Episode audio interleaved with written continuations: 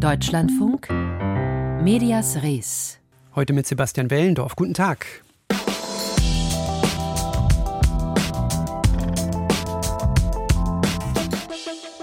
Die Lage in Ostlibyen ist unübersichtlich, weil das Chaos und die Seuchengefahr nach der Naturkatastrophe groß ist, weil Rettungskräfte nicht durchdringen können zu den Opfern, weil Menschen nun zu Hunderten protestieren, aber auch, weil Medienvertreter offenbar gebeten werden, die Region zu verlassen. Ob und warum das so ist, darüber sprechen wir gleich in dieser Sendung. Zu Beginn schauen wir aber ganz aktuell Richtung Bergkarabach.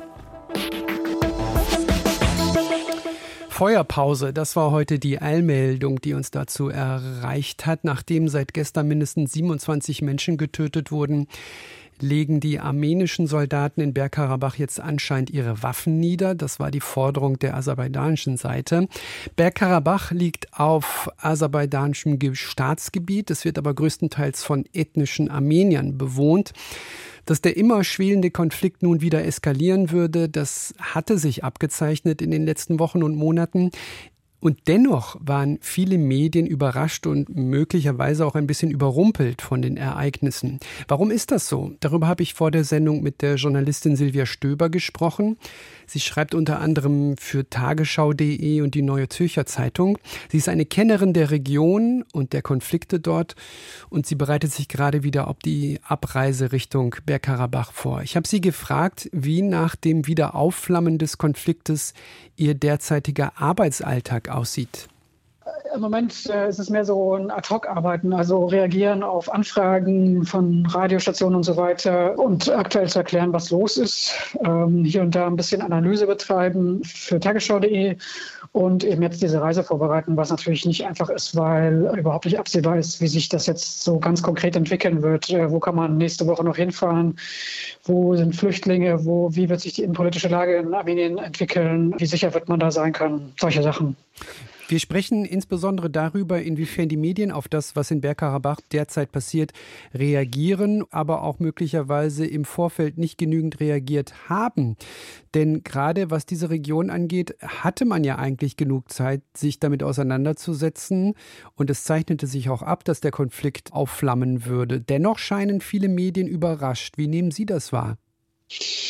Also ich habe selber immer wieder Berichte und Artikel geschrieben in den letzten vergangenen Wochen, weil sich das tatsächlich wirklich abgezeichnet hat. Es gab genug Warnungen aus der Region, dass äh, das Militär dort aufgefahren wird um Bergkarabach herum und an der Grenze zu Armenien. Und es war auch wieder so ein Zeitpunkt wie vergangenes Jahr, wie vor drei Jahren, also immer im September, dass äh, Aserbaidschan da größere Sachen geplant hat und die Friedensverhandlungen kamen nicht voran. Also tatsächlich sehr, sehr absehbar, dass dann so überrascht reagiert wird hat, glaube ich, damit zu tun, dass das kollektive Gedächtnis relativ kurz ist und äh, gewissermaßen muss man auch Verständnis dafür entwickeln, weil ja so viele Konflikte aufbrechen gerade, so viele Krisen herrschen dass man eigentlich immer nur von einem Punkt zum nächsten, von einem Ort zum nächsten rennt, rast und äh, schon wieder Aufmerksamkeit woanders sucht. Und da noch den Überblick zu behalten und im Kopf zu haben, was jetzt vor drei Wochen möglicherweise in Bergkarabach passiert ist oder irgendwo anders, ist natürlich extrem schwierig.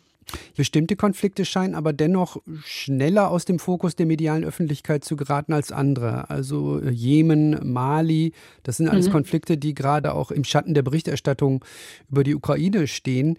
Liegt es vielleicht auch daran, dass das ein sehr komplexer Vorgang ist oder spielen die Verhältnisse, die dann ja auch erklärt werden müssen, was zu diesem Konflikt geführt hat, spielen die aus Ihrer Sicht keine Rolle? Doch, das ist äh, schon, äh, das spielt schon eine sehr große Rolle. Natürlich die geografische Nähe, die Nähe insgesamt zu den Menschen, die man dort hat. Ich meine, aus der Ukraine sind nun Hunderttausende nach Deutschland gekommen. Also das ist sehr, sehr nah alles. Wenn man jetzt nach Bergkarabach guckt, da kommen viel weniger Menschen. Es sind wenige Armenier Aserbaidschaner in Deutschland. Also der direkte Kontakt ist nicht so groß.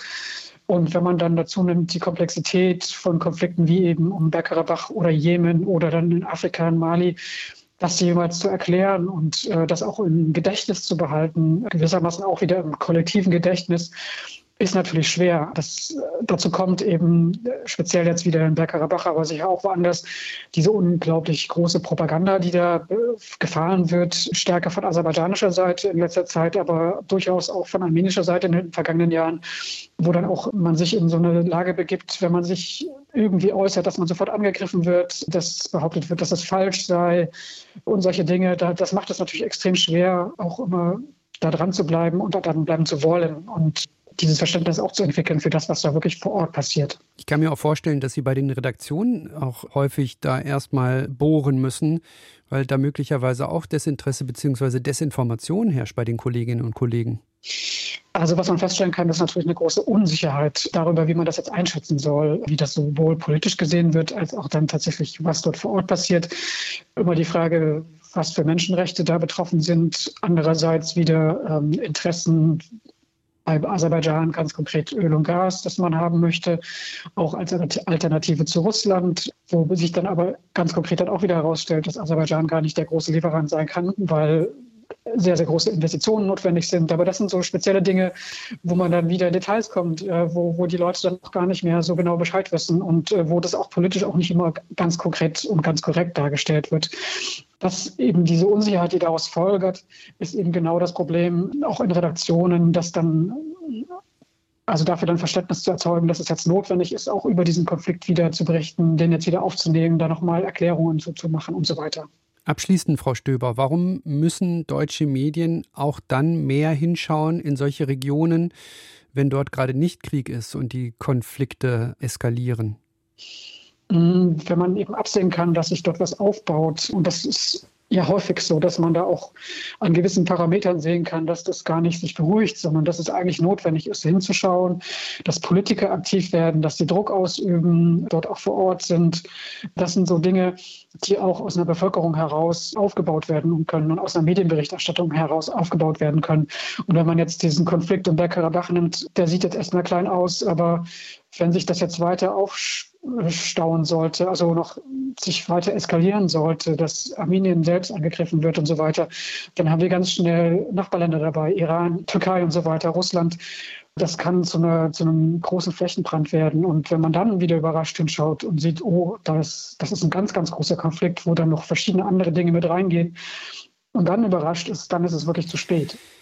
Die Journalistin Silvia Stöber. Kurz vor ihrer Abreise Richtung Bergkarabach habe ich mit ihr gesprochen. Hier in Medias Res.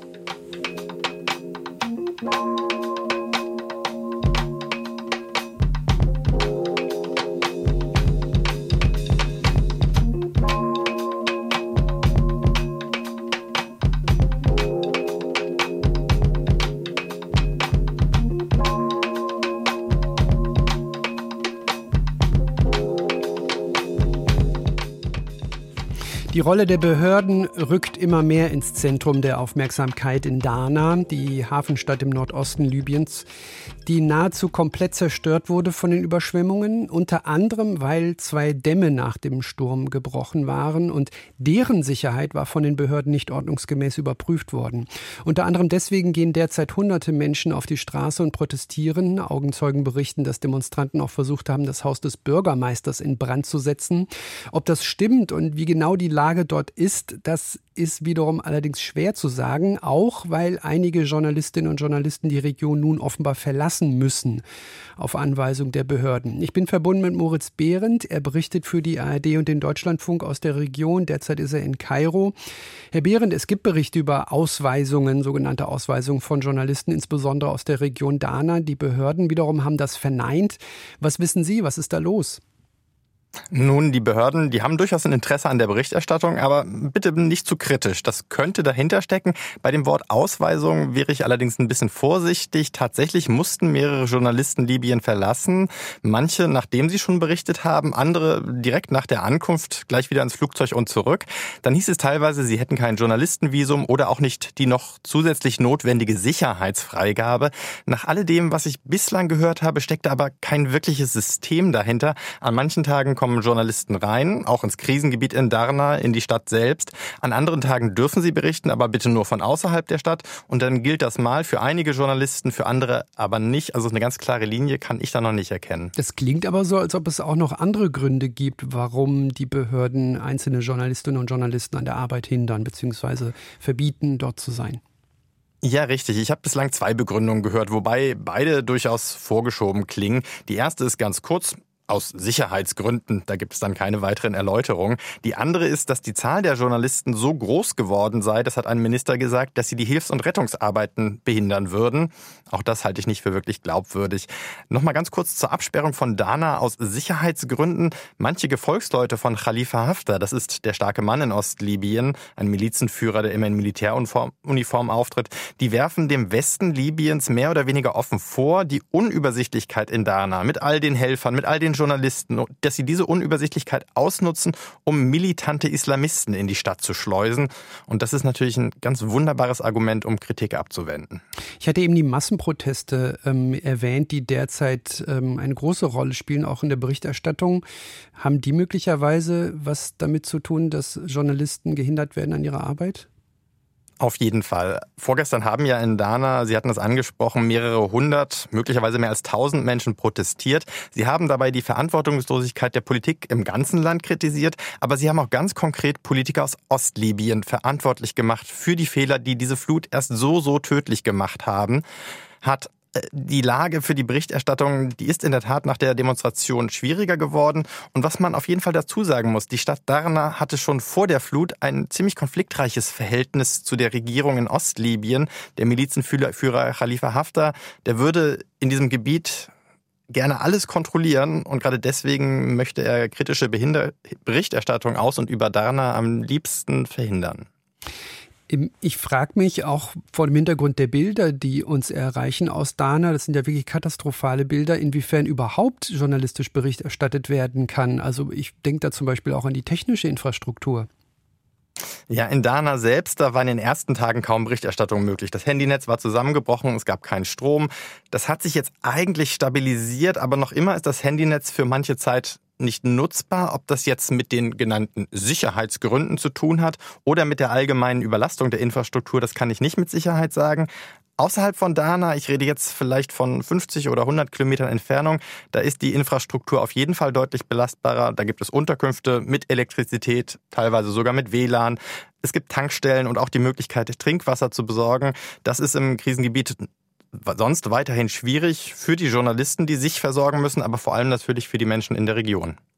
Einmal noch ganz kurz der Blick auf die politische Lage. In Libyen gibt es zwei konkurrierende Regierungen. Welche Rolle spielt dieser Umstand für die Berichterstattung? Das ist tatsächlich ziemlich relevant. Am ehesten betrifft das die großen arabischen Satellitensender. Al Jazeera zum Beispiel sitzt in Katar. Das Emirat ist mit der international anerkannten Regierung in Tripolis verbündet. Andere Sender haben ihre Basis in den Vereinigten Arabischen Emiraten. Die wiederum stehen an der Seite von Khalifa Haftar. Und diese Allianzen, die haben natürlich Folgen. Zum einen dafür, wie die Journalisten jeweils behandelt werden in der Region in Ostlibyen und natürlich auch, welche Ausrichtungen die Berichterstattung der Sender hat. Moritz Behrendt in Kairo, Dankeschön. Gerne.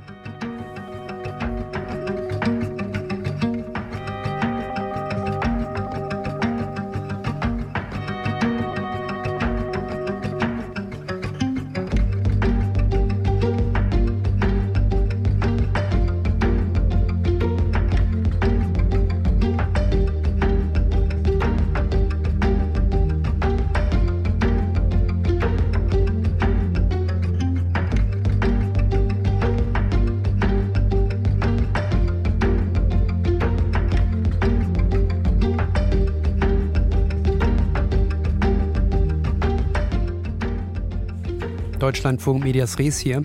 Empfänger werden zu Sendern. Das ist wohl eine der größten Veränderungen im medialen Wandel, Stichwort soziale Medien. Dann ist da der große Bereich der Media on Demand äh, Angebote, Podcasts, Insta Reels, TikTok Boom.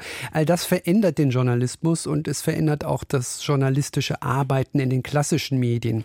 Inhaltlich, aber auch ganz konkret im täglichen Miteinander in den Redaktionen. Der Südwestrundfunk hat heute am zentralen Standort Baden-Baden sein neues Medienzentrum vorgestellt, das, wie es im Vorfeld hieß, die multimediale Zusammenarbeit zwischen den einzelnen Gewerken verbessern und zukunftsfähig machen soll. Aha, was müssen wir uns darunter vorstellen? Thomas Wagner berichtet aus Baden-Baden. Das ganze Gebäude ist gebaut worden dort, wo ein riesiger Fels war. Und es ist dann doch gelungen, diesen Fels mit Tausenden von Mikrosprengungen so zu zerkleinern, dass wir die Baugrube hier reinbauen konnten Rundgang mit Jan Büttner, Verwaltungsdirektor des Südwestrundfunks, durch das neue multimediale Medienzentrum des Senders. Dort, wo einst ein Felsen nach oben ragte, will der SWR nun Maßstäbe für die gesamte ARD setzen. Oben drüber ist das sogenannte Blair-Center. Viel Technik, viel Bildschirme. Das Playout Center dient dazu, die Signale der Fernsehprogramme auf die Antennen, Satelliten und in die Kabelnetze zu bringen.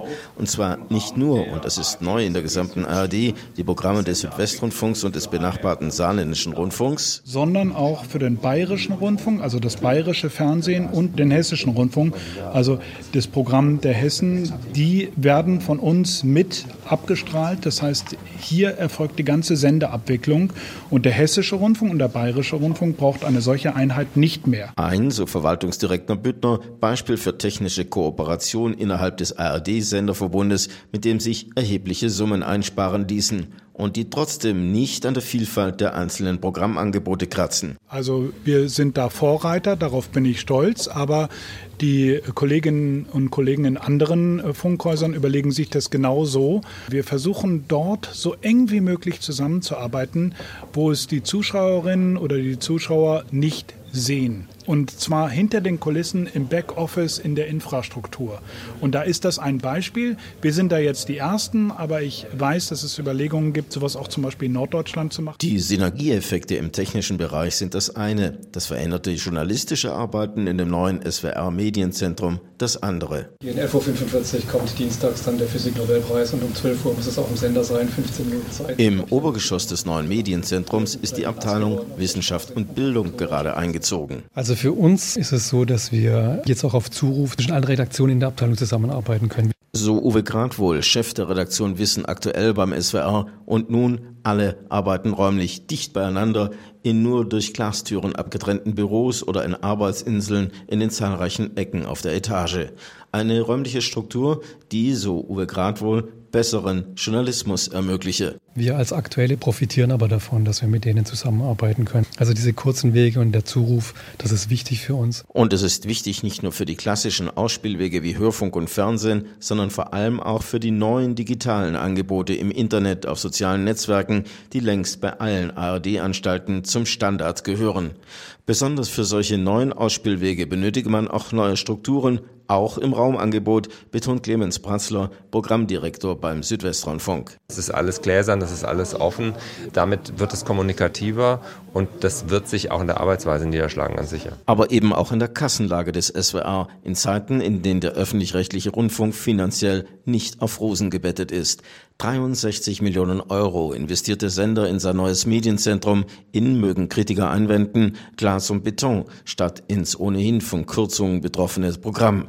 Allerdings dem Widerspruch, hätte er nicht gebaut, hätte das ins Programm gesteckt, den, den kann ich so nicht teilen. Hier ist Geld investiert worden, um zukunftsfähiges Programm zu machen. Betont Hans-Albert Stechel, Verwaltungsratsvorsitzender des SWR. Dass 63 Millionen Euro für ein Medienzentrum dennoch einem finanziellen Kraftakt gleichkommen, möchte Stechel gar nicht in Abrede stellen. Allerdings das Ganze machen wir nur und haben wir nur gemacht, weil eine solide Gegenfinanzierung dastand. Und so verkaufte denn der SWR fünf Hektar seines zuvor 18 Hektar großen Geländes in Baden-Baden an private Unternehmen, die dort nun komfortable Wohnungen bauen wollen.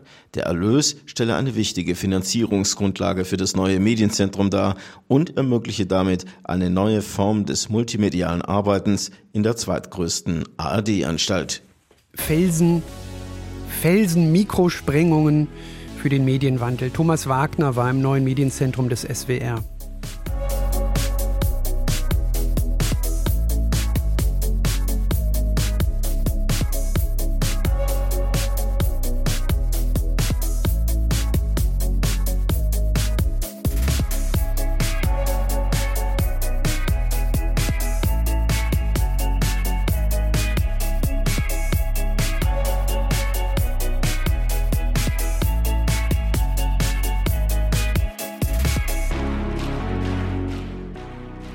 Achtung, jetzt wird es ein bisschen verworren. Welche Rolle die Medien beim politischen Aufstieg von Donald Trump gehabt haben, das wurde in den Medien sehr oft reflektiert und dass die durch dieses Reflektieren wieder dafür gesorgt haben, dass Trump auf keinen Fall in Vergessenheit gerät, das wurde natürlich auch medial thematisiert. Verwirrende Kettenreaktion, diese Trump-Medienverbindung die natürlich amerikanische Medien bis zum Exzess getrieben haben. Und nun scheint das ganze Aufmerksamkeitsspiel wieder von vorn loszugehen.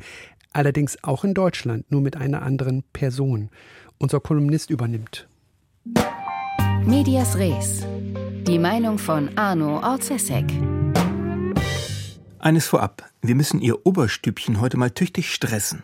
Denn im gewaltigen Gewese um die mögliche, die wahrscheinliche, wahrscheinlich längst oder unlängst oder noch längst nicht beschlossene Gründung einer Wagenknechtpartei ist nur theoretisch beizukommen. Wenig Schwierigkeiten bereitet das mutmaßliche Programm der gedachten Partei. Das hat die Taz mit Ich, ich, ich bereits scharf konturiert. Und dieses Programm, Ich, Ich, Ich, wäre zugleich auch ein origineller Parteiname, der sich auf Plakaten mit Wagenknecht-Konterfei ganz prima machen würde feinsinnig an das L'État erinnernd, das Ludwig XIV. zugeschrieben wird. Herausfordernd ist jedoch die korrekte Analyse des medialen Hypes. Sicher ist, es gibt von der Zeit bis zur Bildzeitung ungezählte Medien, die das politische Treiben Wagenknechts penibel beobachten, gern auf Seite 1.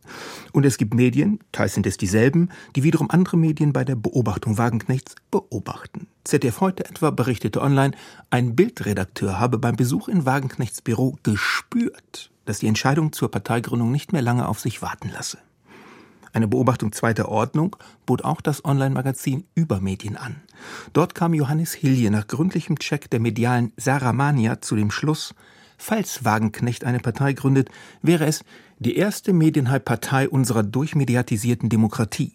Eine These, die sich mit den derzeit 659.000 Abonnenten von Wagenknechts YouTube-Kanal unterfüttern lässt. Hilje charakterisierte Wagenknechts Medienstrategie übrigens als Dauerparteigründung. Und in der Tat lässt Wagenknecht den Indikativ Ich gründe immer nur vage durch den Konjunktiv Ich könnte gründen hindurchschimmern, und das macht die Medien so kirre wie kleine Kinder, wenn sie am Geburtstag Geschenke entdecken, die sie noch nicht öffnen dürfen. Es wäre nun angemessen, unsere Beobachtung des Übermedienbeobachters Johannes Hilje als krasse Beobachtung dritter Ordnung zu charakterisieren, aber lassen wir die Spielchen und sagen einfach im Sinne der Stressreduzierung Chapeau, Sarah. Ihre Genialität, die Medien um ein goldenes Parteikalb tanzen zu lassen, das de facto noch nie Mu gemacht hat, nötigt uns so oder so eine theorietheoretische Hirnartistik sondergleichen ab.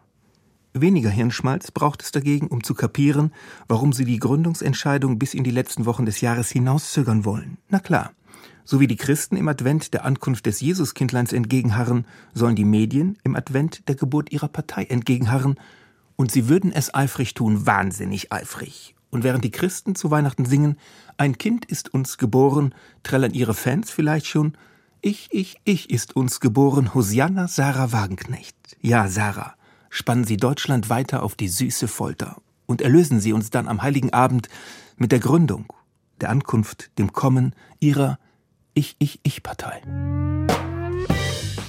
Der Schriftsteller Nejem Wali hat für das 375. Jubiläum des Abschlusses des Westfälischen Friedens ein Programm kuratiert mit dem Titel Internationale Literatur als Konfliktlösungsstrategie. Was sich dahinter verbirgt, das erklärt er gleich im Büchermarkt im Anschluss an diese Sendung. Medias Res morgen wieder und diese Sendung natürlich jederzeit im Netz bzw. mit oder in Ihrer DLF Audiothek App. Das war's von uns. Sebastian Wellendorf ist mein Name. Machen Sie es gut.